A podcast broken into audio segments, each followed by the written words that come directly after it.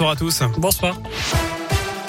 Et à la une, cette bonne nouvelle. Dans l'un, un homme de 53 ans a été retrouvé sain et sauf. Il était parti de son domicile de Varambon dans la nuit de dimanche à lundi.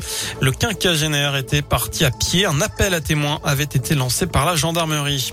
Quatre jeunes burgiens interpellés après les heures de la nuit d'Halloween ce week-end. Dimanche soir dans le quartier de la Ressouze, une vingtaine d'individus ont cherché l'affrontement avec les forces de l'ordre. Une partie d'entre eux ont tenté d'incendier à deux reprises la médiathèque Césaire. En vain. Mercredi dernier, une poubelle avait été enflammée à proximité. Trois caméras de vidéosurveillance avaient été détruites. Les quatre suspects étaient toujours en garde à vue hier soir. La ville de Bourg devrait porter plainte.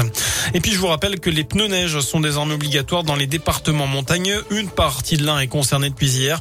Quatre pneus neige ou euh, bien des chaînes dans le coffre du véhicule sont obligatoires pour éviter d'être bloqués en cas de chute de neige. Euh, pour autant, le gouvernement a annoncé une tolérance d'un an, pas de sanctions pour l'instant.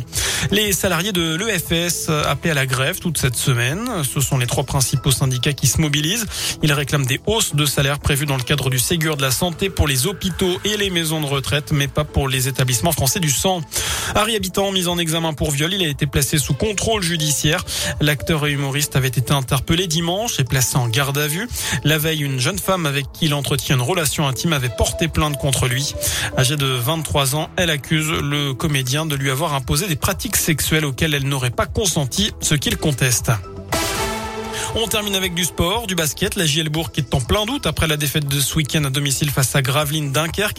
Cinquième revers de suite, toute compétition confondue pour les Indinois qui jouent en Eurocup ce soir. Troisième journée et réception des Grecs de Prometheas Patras, coup d'envoi à 20h. Et puis on joue aussi en Ligue des champions de football. Lille se déplace à Séville à 21h. Paris se rendra demain soir sur la pelouse des Allemands de Leipzig.